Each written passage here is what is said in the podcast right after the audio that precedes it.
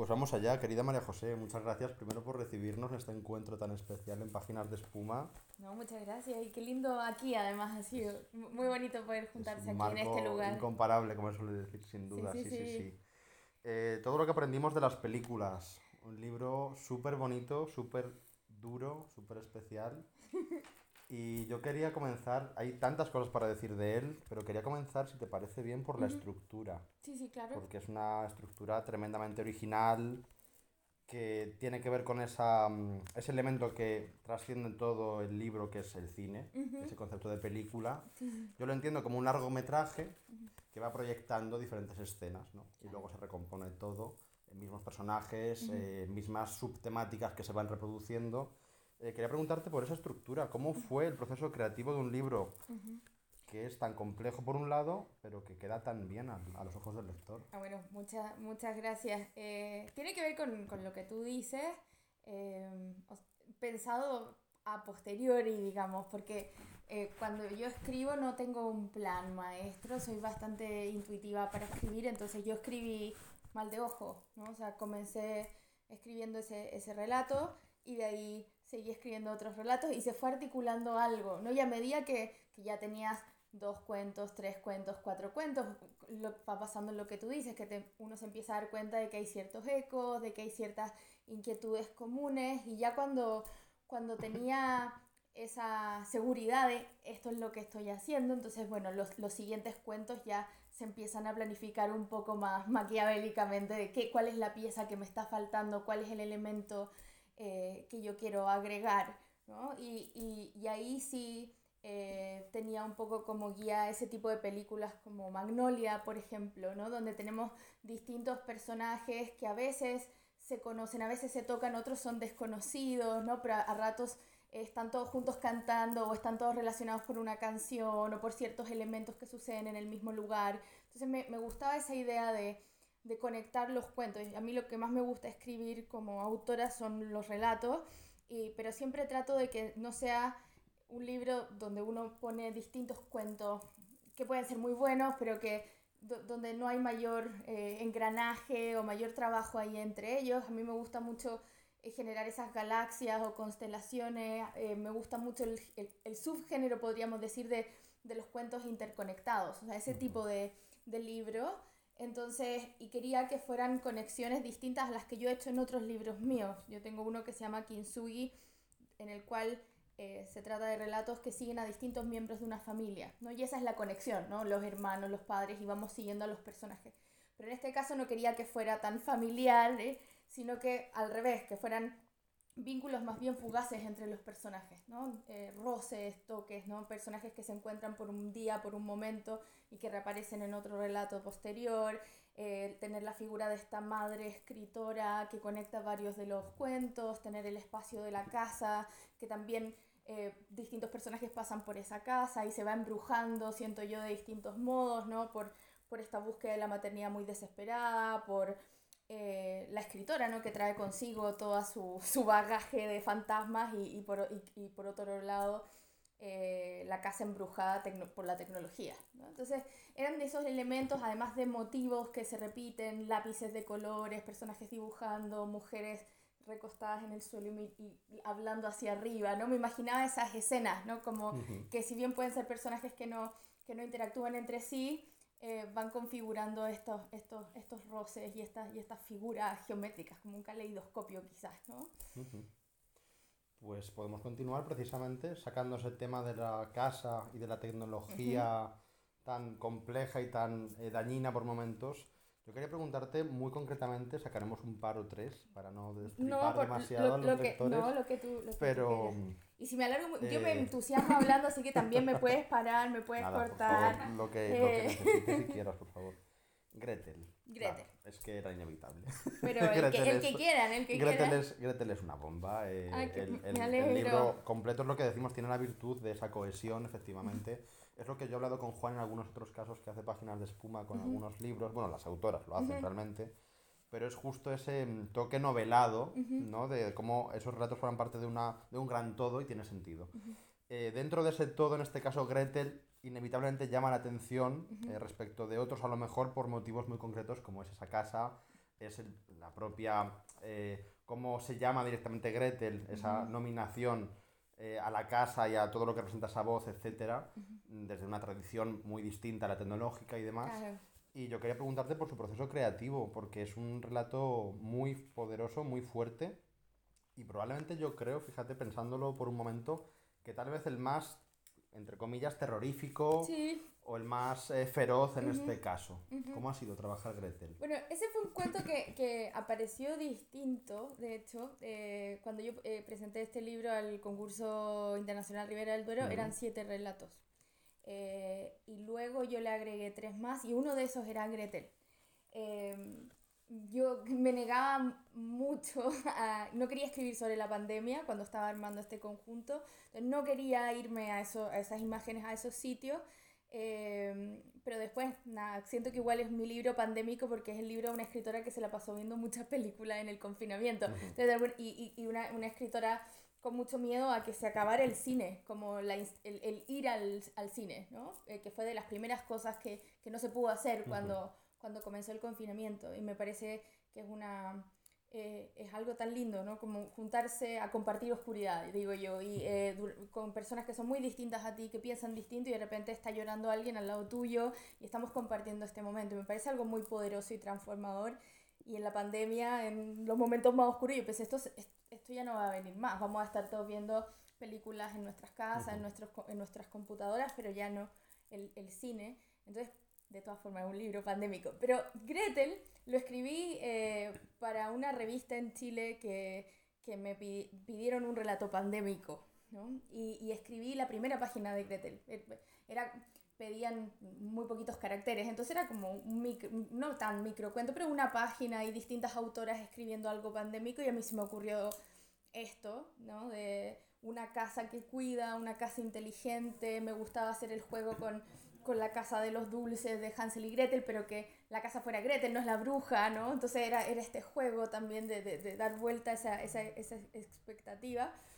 Y, y, y, después cuando, cuando tuve tiempo para trabajar más el libro para, para que se publicara, pensé, este, este calza, ¿no? Es parte de este, de este mundo, me quedaba bien este, esta nueva pirueta de la casa, de la transformación de a, esta casa tecnológica, que fuera esa misma casa, que estas niñas encontraran objetos de, de, la protagonista del, del, cuento de Dependencias, que supieran que ahí había vivido una escritora, me, me gustaba hacer ese, ese juego. Eh, y, y, también me, me, parecía interesante mezclar la reescritura de los cuentos tradicionales o cuentos infantiles, cuentos de hadas, eh, con ese toque tecnológico. A mí es algo que me gusta mucho.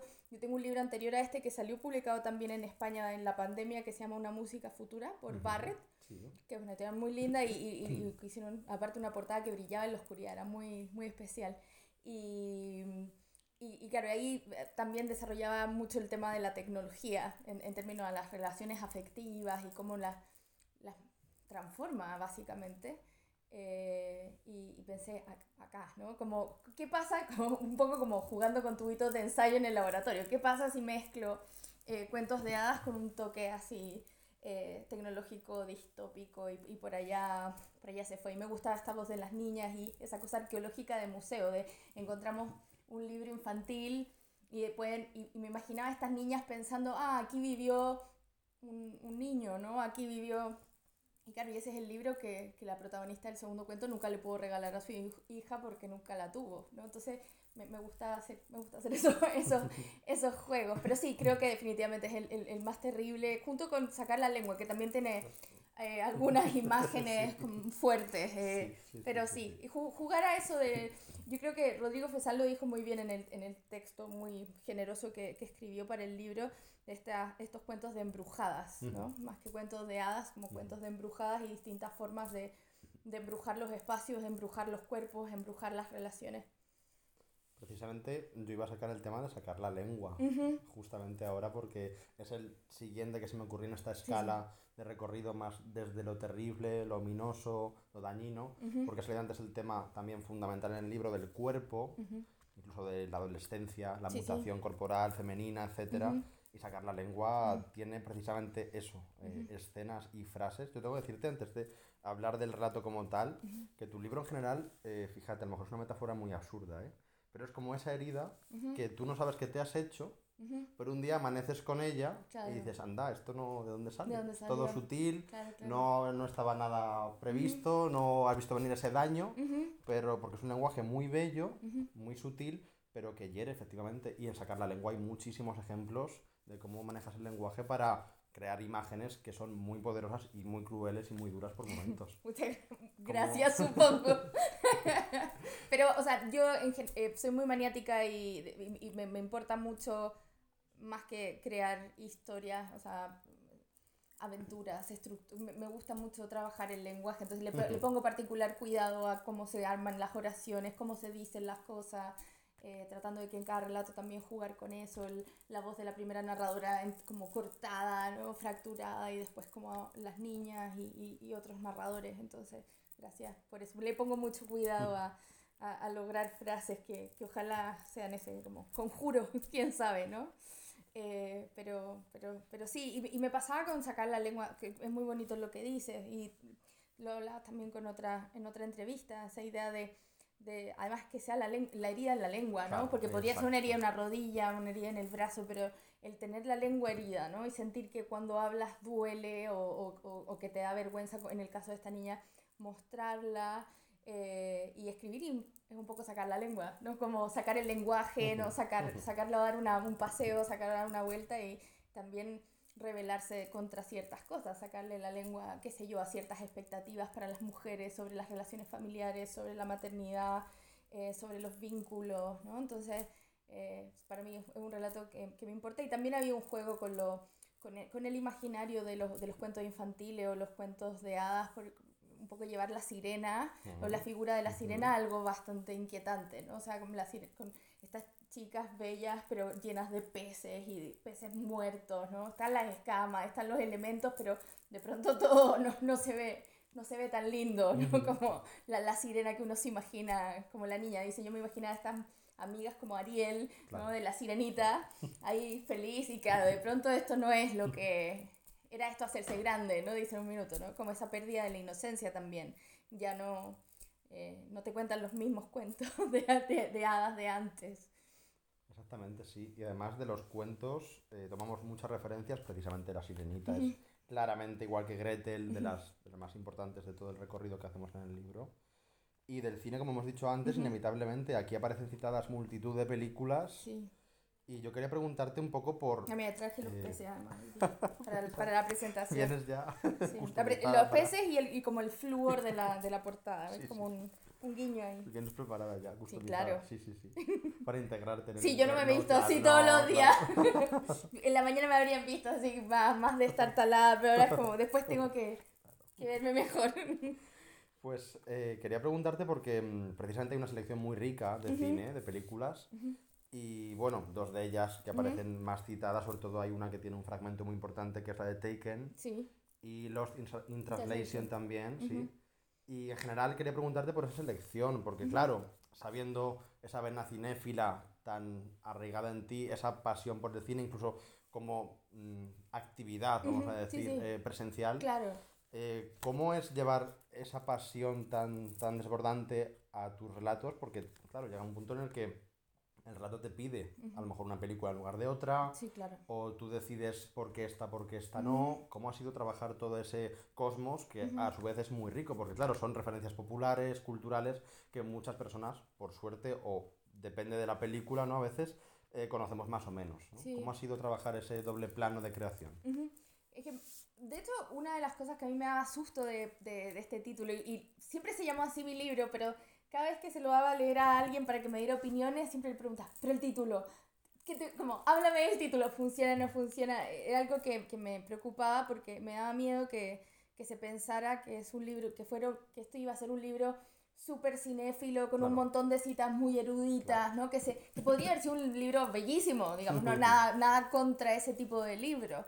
Eh, pero lo que yo quería rescatar era esa presencia cotidiana de las películas para nosotros. O sea, Entonces, por eso no irme a, hablemos del Ciudadano Kane y qué sé yo, de, de, las grandes obras de Hitchcock y qué sé yo, sino que para mí, bueno, películas que eran importantes para mí personalmente, pero también esas que, que uno ve en el cable al pasar, como en el caso de Taken, ¿no? Es una película que eh, los personajes de ese cuento no la van a ver especialmente, la están dando en un momento bastante dramático en, en, la vida de, de, de, estos personajes y está puesta ahí la tele y, y, de pronto llega ese momento, ¿no? Esa escena que cuando yo vi la película fue como, wow, ¿no? que, que, no sé si, viste... Claro, sí, sí, sí. Y como está metido en el relato, te eh, tengo que eh, decir, o sea, es que es... Es que entonces, entonces yo decía, oh, quiero hacer esa mezcla, ¿no? No es, no es la, como la frase para el bronce que hay en tantas películas muy hermosa y que uno se acuerda, sino como eso que es una película muy, eh, digamos, como taquillera, liviana, como de entretenimiento, eh, y que sin embargo se vuelve una pieza clave en esta relación. ¿no? Entonces me interesaba hacer esos juegos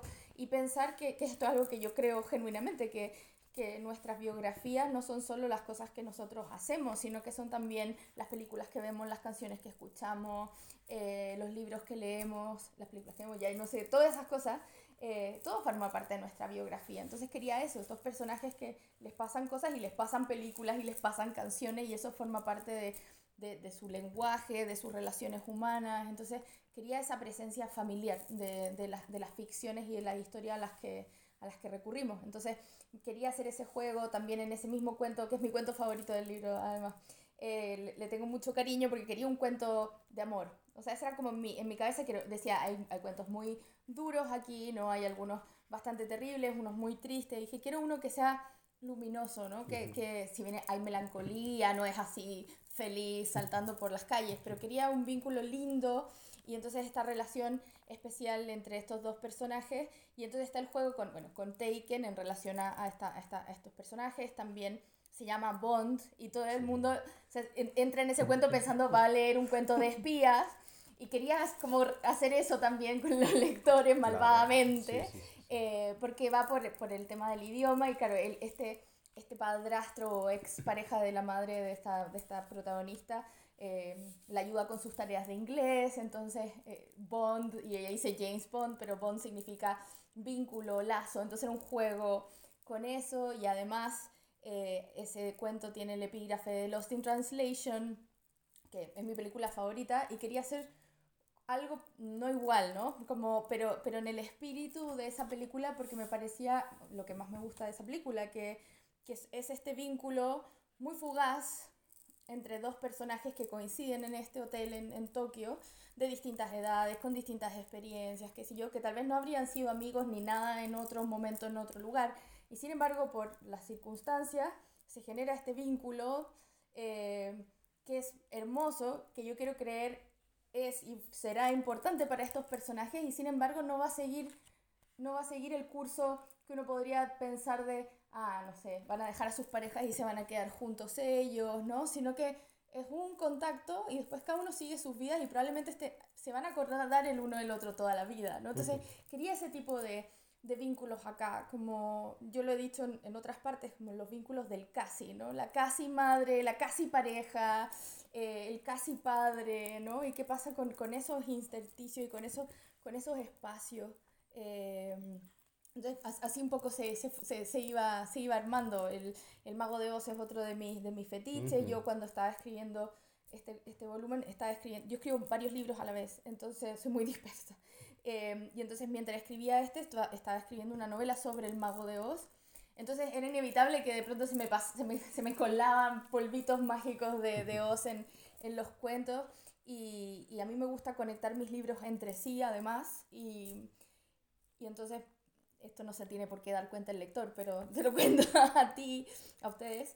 Eh, yo quería que el libro terminara en sepia, ¿no? Eh, pensando que ahora viene el tornado y entonces a, ah, mi próximo libro es el libro de, del mago de Oz, ¿no? La, la ciudad esmeralda y nos vamos para allá. Entonces hay, hay esos guiñitos y jueguitos que tienen que ver, o sea, en Kalima, que es ese relato, no se menciona el mago de Oz, nunca, ¿no? Pero, pero está como ese juego porque el mago de Oz está en escenas borradas, el mago de Oz se menciona en, Mal de Ojo, ¿no? Entonces se empiezan a hacer estos ecos que, que yo, que yo quería ir, ir, haciendo y como digo, a medida que los iba armando, unos iban llamando a otro y después uno dice, ah, pero aquí voy a agregar, cuando ya está armado, ¿no? Acá agrego esta referencia, acá agrego esta cita, acá agrego este epígrafe.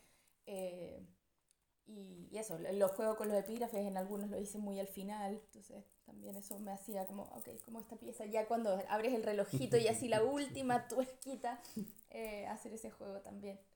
Quería preguntarte por ello, porque ahí parece desde fuera que hay, eh, un, aparte del, del, talento natural para construir todo ese andamiaje de escenas, influencias, películas, cuentos, tradiciones, etcétera, eh, precisamente lo que hay es un sentido de postproducción, que bueno, ya está confesado, qué, ¿no? Qué, buen, qué buen eh, término. Pero sí, eh, parece que, que, hay un trabajo a posteriori de, la, de la historia base.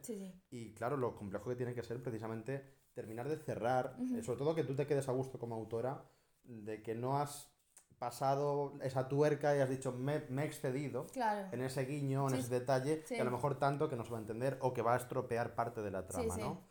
Eh, a mí me gusta mucho que creo que en ningún caso, los, por así decirlo, detalles o adornos o, o esos añadidos Em, perjudican en ningún caso, desde luego, y tampoco llaman la atención por encima de la trama. Creo que la trama permanece por encima. Sí, era, claro, porque como te digo, era la idea de que las películas van como imbricadas con, con todo el resto que está pasando. Eso, y si eres capaz de llegar a esas referencias, disfrutas todavía más. es como, como, un extra para el lector que es capaz de, ¿no? Sí. Pero sí que eh, mantiene un poquito esa, esa base, sobre todo de trama, que es lo que hace que, que triunfe. No, y otra cosa que también se lo robo a, a, una escritora británica que me gusta mucho que se llama Sadie Smith. Y ella, mm, eh, me acuerdo en una entrevista, decía que cuando ella escribía se imaginaba que sus lectores eran cyborgs. ¿no? Porque decía todo, todos sus lectores, todos los lectores de todo, digamos, los lectores, las lectoras en general, eh, siempre están tienen algún aparato cerca, ¿no? Entonces ella decía, eso me da mucha libertad como escritora, porque yo puedo decir que mi personaje está viendo tal pintura en un museo y no, no tengo tanta necesidad de escribirlo, porque yo sé que mi lector, si no conoce el cuadro, en dos segundos lo busca en Google y ya tiene el cuadro. Si no ha escuchado una canción, la puede buscar. Si yo menciono Taken y nunca viste esa escena, uno puede googlear la escena exacta. O sea, no solo la película, uno puede googlear esa escena. Entonces, yo creo que eh, me gusta como siempre pensar que mis lectores y los lectores en general son inteligentes y, y busquilla, en Chile tenemos esa expresión, como de estar buscando el, eh, lo que no saben y, y, entonces tenemos esa libertad como escritoras, pero también es una gran responsabilidad, como, como Spider-Man, ¿no? Con un gran poder viene una gran responsabilidad, también es una gran responsabilidad, porque por lo mismo, o sea, yo no puedo llegar y decir, no sé, el Mago de Oz se estrenó en tal año y no ir a, corroborar esa información, porque un lector va a llegar y dice, no, no, no, se estrenó este año, ¿no? O, decir, pasó esto en esta película o esto lo hizo, no, no fue esto, ¿no? Entonces, tiene, tiene, tiene esos dos lados, pero, pero creo que, que, claro, eh, eso, eso, es lo bueno de, de, tener estos aparatos. La tecnología también tiene cosas buenas para no, no demonizarla tanto, que nos permite eso, o sea, esa libertad como creadores, es decir, oye, si yo quiero puedo escribir una escena, puedo escribir una película, pero también puedo dejarla ahí, porque yo sé que el lector va a ir a buscar más cosas. Claro. Y además es una forma, yo creo, de que el libro sea todavía más infinito.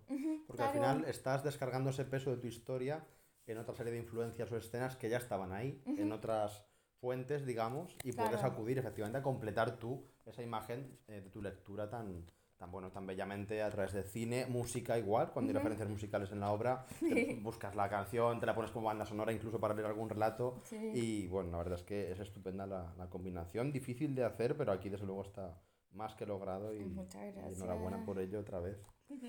Eh, poco más que añadir porque bueno, da para... pregunta, lo que quieras. Da para tanto... Eh, no sé, ya nos has confesado que Lost in Translation es tu película favorita, así que por ahí no podemos tirar para... Sí, por supuesto. No, y es, es, es, no sé, conocen la película, ¿cierto? Bueno, eh, yo eh, también, eh, mi película favorita hace un montón de años desde que la vi, desde que se estrenó, y, y la menciono siempre en mis libros, aparece de alguna forma u otra, acá más evidente porque como se trata de películas, dije ya la traigo en Gloria y Majestad, hago un, hago un mini homenaje con este relato. pero a mí me, me, entregaba mucho, me entrega mucho el final de esa película, ¿no? Eh, y, y, uno de mis cuentos de hace varios libros atrás, eh, había una protagonista que estaba obsesionada con ese final y pensaba que Bill Murray, el personaje de Bill Murray le decía al personaje Scarlett Johansson las instrucciones para ser feliz, eh, que como así de trascendente era esa, eso que le dice al oído y que nosotros no escuchamos y que no aparece tampoco en subtítulos ni nada, ¿no? en esa escena final tan linda. Y, y, bueno, y, y, escribí ese, ese cuento. Y cuando estaba armando la postproducción, que me encantó el término que ocupaste, eh, el, eh, ese cuento no tenía epígrafe. Fue uno de los últimos a los que le, le puse epígrafe porque hubo un minuto en que me di cuenta que los 10 relatos, 8 tenían epígrafe y dije ya, hay que, o sea, que todos tengan. O sea, se ve muy raro, porque si dos tienen no importa, pero si a todos, todos tienen menos dos, busquémosle epígrafe a los dos que, que me faltan. Y, cuando, y en Bond dije, ya, voy a hacer el homenaje aún más evidente, vamos a poner un epígrafe de, de Lost in Translation. Y me leí el guion. Y en el guion sí sale lo que le dice al final. Y me rompió el corazón porque era, o sea, yo tenía, por supuesto, unas expectativas muy gloriosas de lo, como, de este mensaje casi que iba a cambiar el mundo de Bill Murray. Y no es así. No lo quiero ni siquiera revelar porque no quiero hacerle ese daño a tus lectores. Eh, no. Eh, pero, por favor, si no quieren saber, nunca lean el guion de Lost Es un lindo guion, pero está eso que uno no, quiere saber. Yo pensé que iba a llegar al final y iba a salir, no se escucha, ¿no? Le dice un mensaje al oído que no, que, que no se escucha, ¿no? Pero si sale, es un horror. Bueno, eh, perdón Sofía Coppola, si quiere adaptar uno de mis cuentos, me encantaría, pero ese, eh, no quería leer esa parte del guion. Bueno, y, eh, y otra cosa que pasa en el guion es que en la película el, la relación entre estos dos personajes es muy sutil. O sea, hay, hay momentos en que parece más relación padre-hija, hay momentos en que parece que hay una cosa más eh, romántica involucrada, ¿no? Y está ese jugueteo con ese tono que como que no se alcanza a definir del todo y que para mí es parte de la gracia de la, de la película, ¿no? Que no es obvio que están enamorados o no es obvio que, que es una figura paterna o lo que sea. Me gusta ese, ese, ese, ese misterio y ese, y ese juego y ese titubeo. Y en el guion es más evidente. ¿No? Lo romántico. Entonces, que también fue difícil de leer. Entonces, claro, en el guion de pronto dice, bueno, no sé, una escena que uno la ve como esa tensión y, dice como el personaje de Bill Murray la mira con ganas de besarla y es como, no, yo lo quiero, o sea, pero leerlo era muy fuerte. Y claro, cuando saqué, cuando saqué el epígrafe, el epígrafe es de una escena que eh, está Scarlett, el Charlotte, ¿cierto? El personaje de Scarlett Johansson y le llega un fax a la habitación que le pregunta si está despierta y es de Mr. Harris, ¿no? Y ella toma esta, este mensaje y, se y la vemos muy feliz y después se van a reunir y todo. Pero cuando está escrito ahí en el guion, que es lo que la cita que yo tomé, es que dice, se pone tan feliz como si hubiera recibido una tarjeta de San Valentín, ¿no? Un Valentine. Es como, oh, como ahí, como en esos guiños, ¿no? Y dije, ya, bueno, vamos a poner eso. Eh, claro, hay esa, esa, esa tensión que, que, está ahí también. Pero bueno, ojo con leer los guiones de las películas que les gustan. Es una experiencia.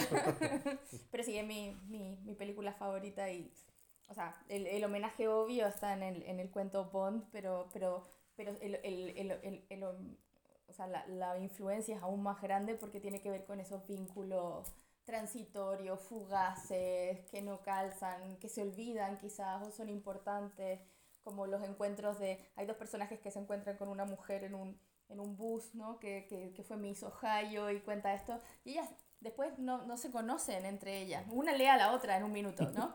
Pero no, se, no saben que estuvieron en el mismo bus, pero tuvieron esta experiencia y, las en las, dos, y las dos personajes se acuerdan, ¿no? De esto tan tonto, ¿no? Pero ambas se acuerdan de que esto sucedió. Eh, y por otra parte hay otras memorias que se borran, como en escenas borradas, y, y, por ahí también va el título, ¿no? De esta mujer que acompaña a su amiga que está embarazada y haciendo reposo. Después sufre de, no se dice con esas palabras, como depresión postparto, no sé, se cargo mucho de la niña, entonces la amiga la cuida. Y ella piensa, esta niña no se va a acordar de mí, ¿no? Y, y fue vital para la sobrevivencia, así de fuerte, ¿no? Acompañó a la madre en el reposo, la ayudó, ayudó a esta niña cuando estaba recién nacida y después ella se va a ir de su vida y, y esta niña Laura nunca se, nunca se va a acordar ¿no? de algo que fue tan, tan vital. Y, y, de hecho, cuando vemos a Laura en fan, eh, nunca se menciona. O sea, como que yo lo quería poner, o sea, para que uno dijera, oh, exacto, no, no es una figura cuando ella habla mal de su madre y que nunca dice, ah, pero estaba esta otra mujer exacto. que me cuidaba. No existe para ella, porque se fue antes, cuando ella tenía, no sé, dos años, ¿no? Era muy chiquita y ayuda al efecto precisamente de juntar los dos relatos en la misma colección claro. y hablar de las escenas borrosas. Exacto. Las borradas, como ahí ya desaparece sí. de esa vida y como eh, y, no tiene esa conciencia. Claro. Y, y que es interesante el fenómeno de las escenas borradas en general, sí. o sea, cuando uno se compra tipo la edición especial de una película que te gusta y uno quiere ver las escenas que no quedaron Exacto. en el corte oficial, ¿no? Claro, eh, el director Scott, de repente hay esas versiones y claro, no están esas escenas, pero a mí lo que me parece muy interesante es que esas escenas estuvieron, las quitaron. Y, y yo creo que, que, que, siempre hay algo, ¿no? O sea, como que la película se construyó con esas escenas. Después tú la puedes sacar, pero, pero la escena estaba ahí. Entonces, eh, era un poco eso, o sea, este personaje de Diana se borra, ¿no? no está, pero, pero que Laura existe en el mundo tiene que ver con... E, o sea, hay muchas cosas de Laura que son porque, porque esta mujer existió, ¿no? Eh, yo pongo el ejemplo que es muy chiquitito, que es El Mago de Oz, que hay una escena muy tonta, o sea, un número musical, otra canción, ¿no? Que se borró y no está, pero uno que es fan perdido eh, sabe en, qué, en qué minuto estaba, ¿no? Y hay como un par de cosas que no, como que no quedó tan exacto, ¿no? Entonces, eso, ¿no? Como que hay un rastro por ahí que no se va. Entonces yo creo que si bien Diana se va de la memoria de Laura, no se va de su vida, ¿no? O sea, fue fundamental. Y como, de nuevo, esa, esa, esos toquecitos, eso, eso, esos roces entre los personajes, ¿no? Y esos vínculos que duran un momento y se acaban, pero que son importantes de todas formas, ¿no? Como no es el vivieron felices para siempre, sino que vivieron felices un momento, o vivieron un momento muy intensamente, y eso también es valioso de contar, ¿no? Como en estas embrujadas, o estas hadas nuevas, no sé, hadas distintas. Pues ha sido un grandísimo placer. No, muchas gracias a ti, perdón, como que estoy así toda... Ha sido un placer enorme. Y para nuestros oyentes, pues esto ha sido María José Navia sobre todo lo que aprendimos de las películas en altavoz cultural. Querida, un placer, de verdad, tenerte aquí. Un privilegio, más en un marco incomparable, desde luego. Así que te deseamos todo lo bueno para la promoción de esta gira en España, de todas las que vendrán después y bueno. muchísimas gracias. Que, que, es muy especial para mí conversar antes del, de la presentación, como que me llevo todas las cosas muy inteligentes y lindas que me dijiste como una especie de, de, talismán, así que gracias. Muchas gracias por, por todo.